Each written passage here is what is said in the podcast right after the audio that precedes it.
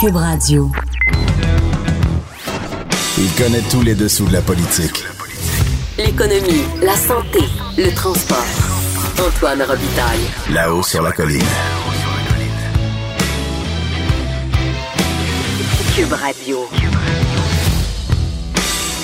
Bon vendredi à tous. Aujourd'hui à l'émission, on fait un retour sur la semaine politique avec Thomas Mulcair. Il sera entre autres question des difficultés du ministre Simon Jolin Barrette ainsi que de la mise à jour économique du gouvernement Legault. Ensuite, on discute de refondation du Parti québécois avec Dieudonné Ella Oyono, qui deviendra officiellement président du Parti québécois en fin de semaine lors du congrès spécial du parti à Trois-Rivières.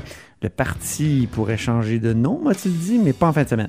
Mais d'abord, il y a un compteur avec moi dans le bureau. Ben oui, on est dans le bureau, on n'a pas accès au studio, donc, mais bienvenue. Jean-François Gibault.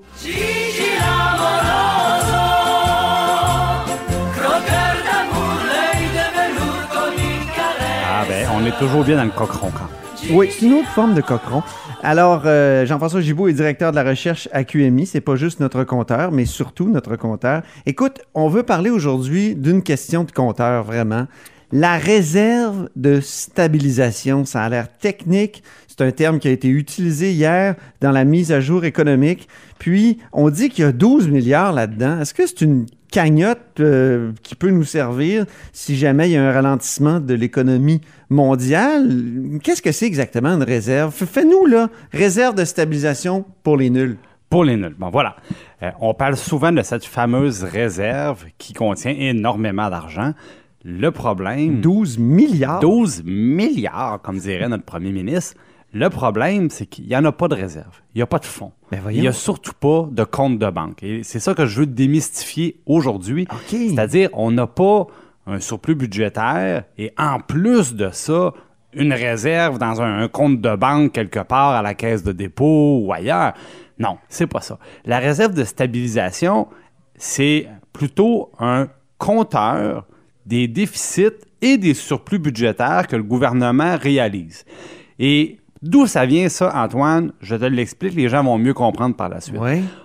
On a eu dans les années 90 le fameux effort du déficit zéro sous Lucien Bouchard. Et là, on se souvient, grand sommet euh, socio-économique. Euh, après ça, on se lance dans les restrictions budgétaires. On a des problèmes avec le départ d'infirmières. On sait que ça n'a pas été facile, mais finalement, le gouvernement a atteint l'équilibre budgétaire sous Lucien Bouchard. Et c'était au prix, évidemment, de décisions très difficiles.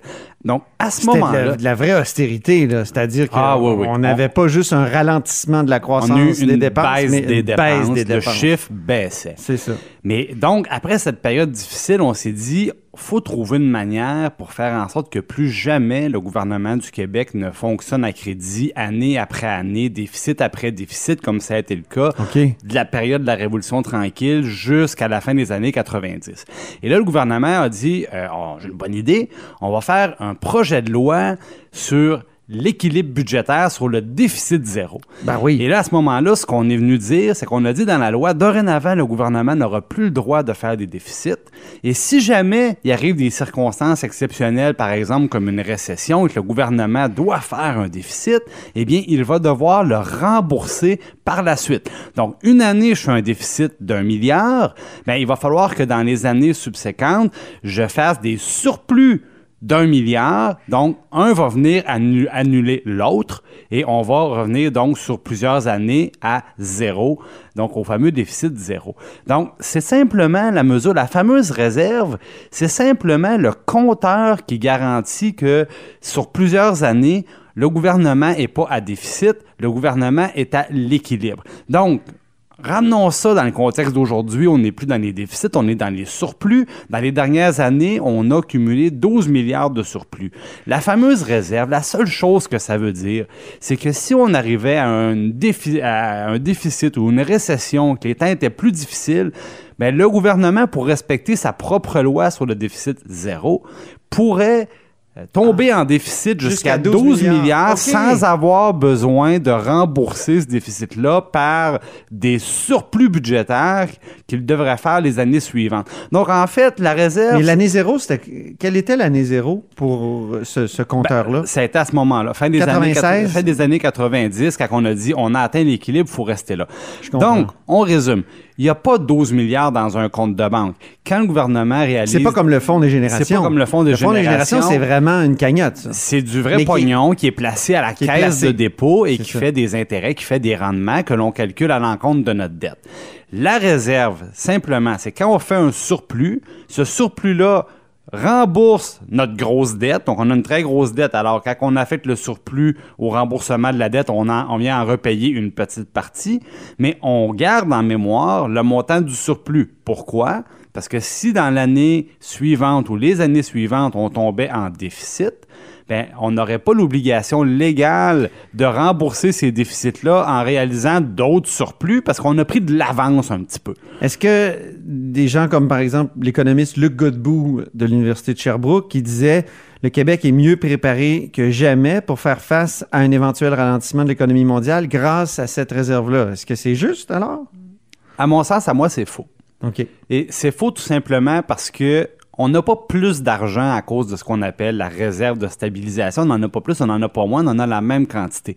La seule chose que ça change, c'est que si l'année prochaine, on tombait dans une récession et que le Québec connaissait un déficit de 5 milliards, ben, on n'aurait pas la contrainte dans les années suivantes de, de rembourser ce 5 milliards-là en faisant des surplus budgétaires. Juste qu'il n'y aura de pas 5 d'obligation légale. Il n'y aura pas d'obligation légale. Sauf que dans la vraie vie, financièrement parlant, quand il y a un surplus, on rembourse notre dette du montant du surplus, puis quand on fait un déficit, on est obligé d'emprunter l'argent pour être capable d'aller chercher, puis d'aller chercher ces sommes-là, puis ramener le, le- le budget à l'équilibre, avoir autant de revenus que de dépenses. Mhm. Mais à ce moment-là, c'est notre dette qui augmente, tout simplement.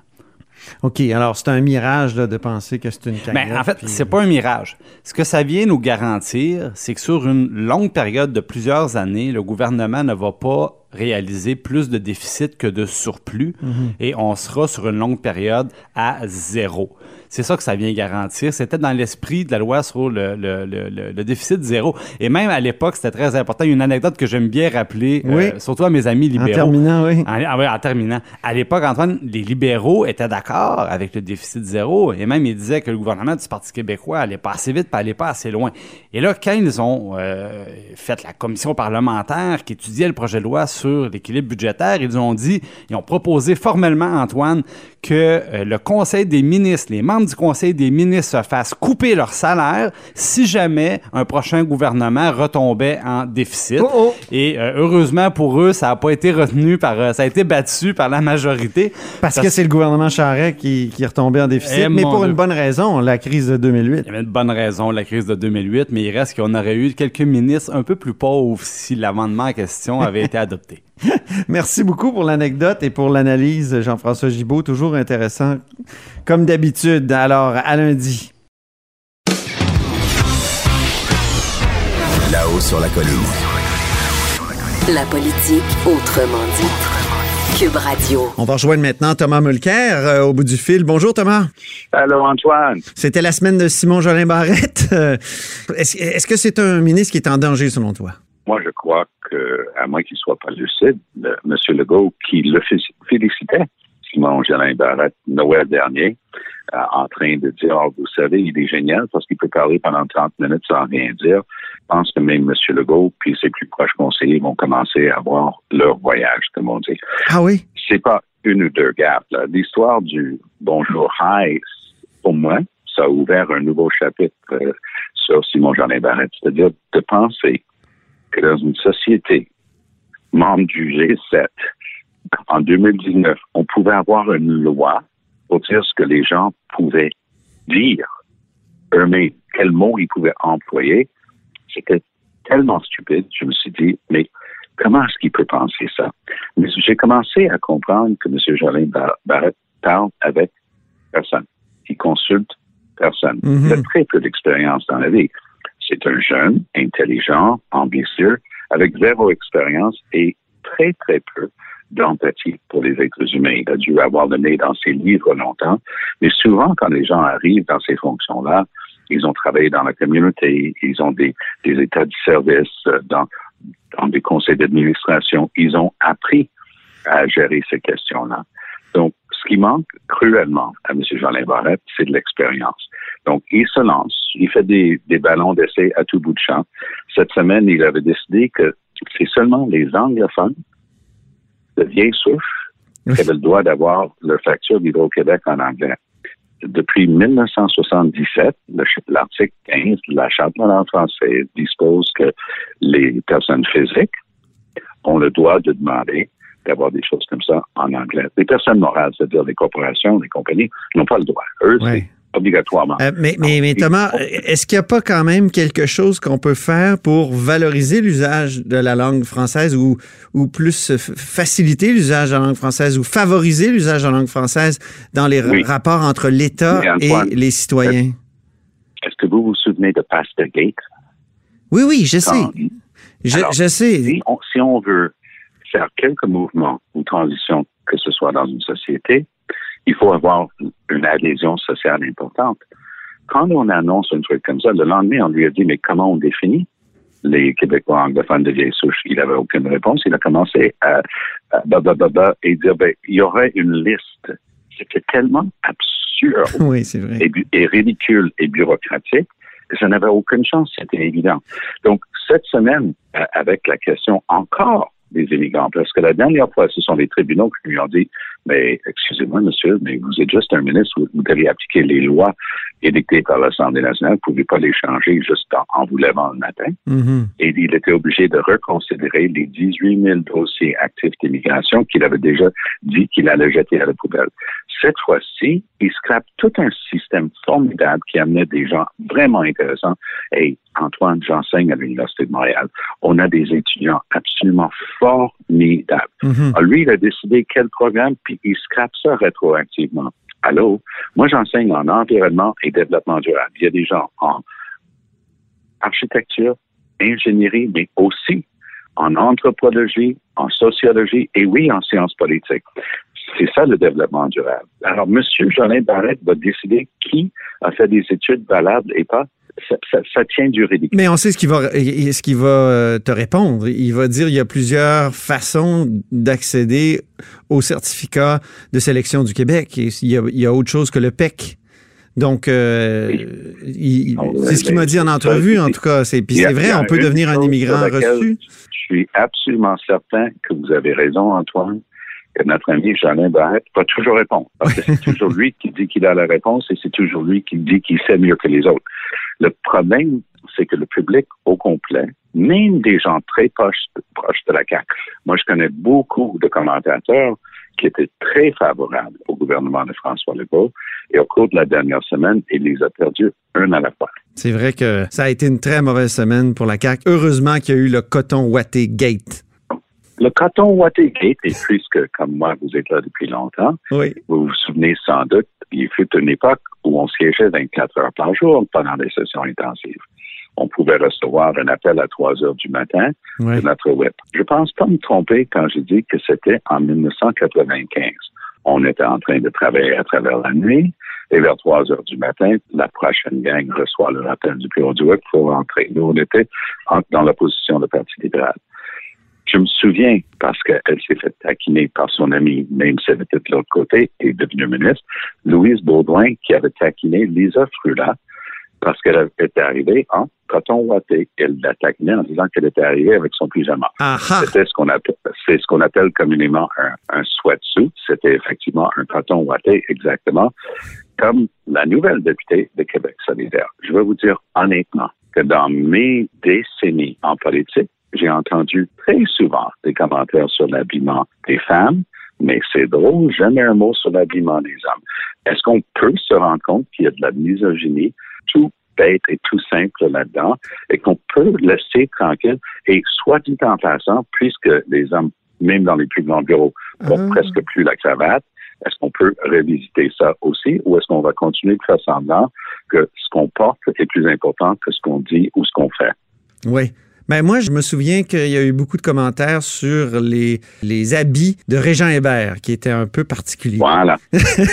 Donc, il y a des hommes aussi là, qui, qui, sont, qui sont victimes de commentaires. En tout cas, laissons ça. Je pense que c'est n'est pas une question très importante. Puis Non, mais donne Madame un peu trop d'importance. je- préférais parler de la mise à jour économique avec toi. Commençons par la mise à jour économique. Moi, je pense que ça, c'est un coup de circuit pour le gouvernement Legault. Oui. Ils remplissent une de leurs promesses qui était toujours en suspens, qui était leur promesse de ramener à un tarif systématique de 8 dollars par jour pour les garderies.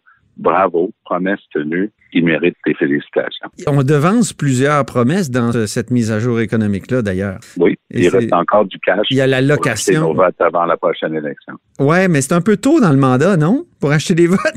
Habituellement, ils Ah, non, attendent un parce peu. ils, ils sont des bons écureuils. Ils ont un surplus, puis ils dépensent peut-être le tiers du surplus en bonbons. Plus proche de l'élection, là, ils vont dépenser. Ah oui. Est-ce que c'est grâce à Jean Charest, tu penses, euh, si on a une économie si prospère au Québec aujourd'hui, lui qui arrêtait pas de dire l'économie d'abord, oui? Ben oui, M. Charest aussi, qui disait qu'il était lui-même, il avait décidé qu'il était lui-même un grand bâtisseur, mais passons. Moi, je, moi, je pense euh, que M. Legault a bénéficié d'une conjoncture exceptionnelle. Les libéraux de Philippe Couillard, avec leur politique d'austérité qui a fait tellement mal aux familles, aux écoles, au système de santé, Oui. lui, il a payé un lourd prix, il s'est fait mettre dehors. voilà que M. Legault arrive et à cause de toute cette austérité, il y a plein de cash à la banque pour lui. C'est lui ça. il est en train de le ménager. Donc, il était extrêmement chanceux. M. Couillard, et ça m'a jamais surpris, les décisions étaient trop radicales, trop dures pour, pour les gens. Beaucoup trop de gens ont souffert. Mhm. Euh, il s'en défendait jusqu'à la fin de l'élection. Moi, je me souviendrai toujours, Antoine, en pleine élection, on apprend qu'il y a un, un CHSLD où les patients n'ont pas eu de bain depuis un mois. Oui. Plutôt que de monter, montrer de l'empathie, de parler des patients, il a répondu en technocrate. Non, mais c'est pas vrai que l'argent n'est pas là pour donner. Alors, regarde, je savais qu'il avait perdu ses élections quand j'ai entendu cette réponse-là. Bien. Ben écoute, c'est- tout le temps qu'on avait. Merci infiniment, Thomas, puis on se Ben, reparle la vendredi prochain. Oui, salut. Ben oui, Merci. Bye bye. Là-haut sur la colline. Une entrée privilégiée dans le Parlement. Cube Radio. Alors, au bout du fil, il y a Dieudonné Ella Oyono. Bonjour. Bonjour, Monsieur Robitaille. Vous êtes le prochain euh, président du Parti québécois. Alors, en fin de semaine, ça va être euh, confirmé, d'après ce que j'ai compris. Et euh, parlez-nous un peu de la manière dont vous avez commencé à militer au Parti québécois. En fait, moi, je suis arrivé au Parti québécois euh, assez rapidement après mon arrivée au Québec, parce que j'ai eu le bonheur de côtoyer Nicolas Marceau, l'ancien député péquiste. Donc, on jouait au hockey ensemble, on parlait euh, de souveraineté, euh, de politique euh, publique au Québec. Et petit à petit, ces discussions-là euh, ont abouti à est-ce que tu t'impliques dans un parti politique ou pas? Et de fil en aiguille, quand il est devenu ministre, on s'est revus, puis on a commencé à évoquer la possibilité d'une candidature au sein du Parti québécois.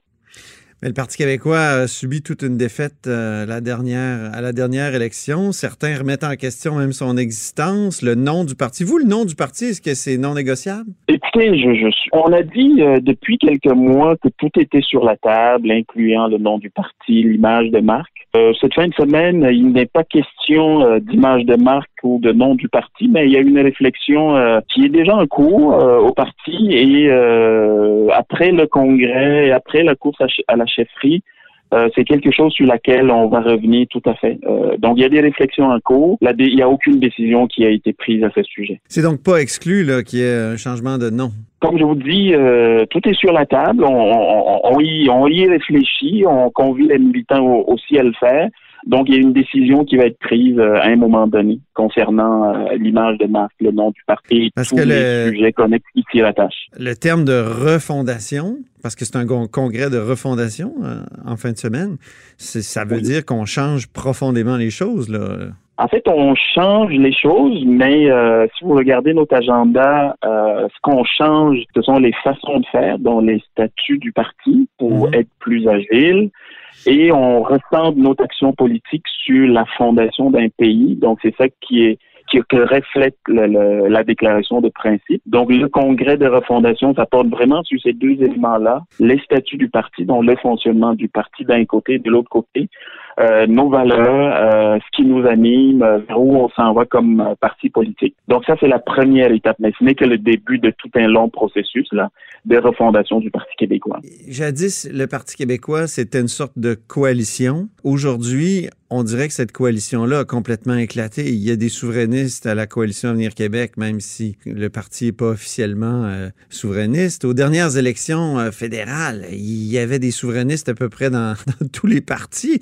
Jean Hébert était au Parti libéral euh, du Canada. Euh, il y avait un ancien chef du Parti vert qui se présentait contre lui, qui était aussi un souverainiste. Euh, donc, comment ramener les, On dirait que c'est plus important si on est souverainiste ou non, c'est plus déterminant de, notre, notre appartenance partisane. Comment, comment les ramener au Parti québécois? En fait, vous, vous posez une question très, très pertinente. Euh, moi, je milite au Parti québécois parce que je crois, euh, en tant que souverainiste, que c'est la formation politique de façon réaliste qui va amener le Québec à, devenir un pays. Donc, il faut euh, que le message soit clair pour l'ensemble des souverainistes, donc tous ceux et celles qui, qui, qui croient que l'avenir du Québec passe par sa souveraineté. Il faut trouver une façon de les ramener au Parti québécois. Ils sont dans d'autres formations politiques, ils sont même dans des, organi- dans des organismes de la société civile. Quand moi j'ai fait ma campagne pour devenir président du Parti québécois, un des messages euh, que je portais à ce moment-là, quand j'ai fait le tour du Québec, c'est justement de dire aux gens, euh, écoutez, l'avenir du Parti québécois, c'est quand il faut revenir à l'ADN du Parti québécois, donc d'être une coalition, de rassembler l'ensemble des indépendantistes. Je pense que c'est la recette du succès. Euh, dans le passé, il y a eu, euh, j'imagine, euh, des choses qui, sont arrivées dans le sens que, bon, il y avait des gens qui étaient pressés, d'autres qui l'étaient moins. Je pense que ces considérations-là ne sont pas importantes. Tous ceux qui croient que le Québec doit devenir un pays doivent se mettre ensemble, doivent se mettre avec le Parti québécois, qui est pour moi le véhicule qui va nous permettre de le faire dans les prochaines années. Vous étiez étiez-vous favorable à une convergence avec Québec solidaire? Euh, écoutez, euh, dans la réponse précédente que je viens de vous donner, euh, à partir du moment où on dit il y a des indépendantistes chez Québec solidaire, c'était tout à fait pertinent à un moment donné de dire si on veut avoir le maximum d'élus indépendantistes à l'Assemblée nationale, trouvons un terrain d'entente, quelque chose qui permet de faire, qui permet, par exemple, moi j'étais candidat à Saint-Henri-Sainte-Anne, si on additionnait les votes du Parti québécois et ceux de Québec solidaire, peut-être qu'il y aurait eu en 2018 un député du Parti québécois à l'Assemblée nationale. Ah oui. Euh, une fois passé, euh, une fois cette idée derrière nous, euh, moi je me dis souvent que peut-être la stratégie n'a pas marché parce qu'on voulait mettre deux partis politiques ensemble. Peut-être que l'idée c'est de regarder au-delà des partis politiques et d'aller sur le terrain, convaincre les indépendantistes, qu'ils soient d'un parti ou d'un autre, de dire votons massivement pour les indépendantistes parce qu'on va réaliser l'indépendance du Québec le jour qu'il y aura assez de députés euh, à l'Assemblée nationale, donc le jour que la population du Québec va envoyer un message clair qui sont pour l'indépendance du Québec. Et ça, pour Mais- moi, ça signifie avoir beaucoup d'indépendantistes à l'Assemblée nationale. Être une coalition, est-ce que ça signifie qu'un des deux partis indépendantistes euh, doit disparaître? Et on, peut- je veux dire, on pourrait se dire, se poser cette question-là. Euh, au Québec. Euh, Est-ce que ça veut dire ça nécessairement? Je ne pense pas. Euh, je veux dire, moi, ma, ma, ma réponse à cette question-là est claire. C'est de dire, commençons par mettre l'indépendance comme la priorité des priorités. Relions l'indépendance à l'enjeu de l'heure, qui est la lutte au changement climatique. Le jour qu'on va être un pays, il y aura probablement un autre parti ou le même qui s'appelle Québec solidaire et qui s'appelle Parti québécois, mais qui ne seront plus là pour l'indépendance du Québec mais pour tous les autres enjeux qui sont, à mon avis, secondaires, euh, parce que l'enjeu principal doit être l'indépendance du Québec. Très bien. Ben, écoutez, on vous souhaite une belle fin de semaine à Trois-Rivières. Merci beaucoup. Et j'imagine que vous venez au Congrès. On verra. Parfait. Merci beaucoup. On se, rever- on, on se verra peut-être là, effectivement. Au revoir. Merci. Tout à fait. Au revoir. Pour écouter cette émission, rendez-vous sur cube.radio ou téléchargez notre application sur le Apple Store ou Google Play.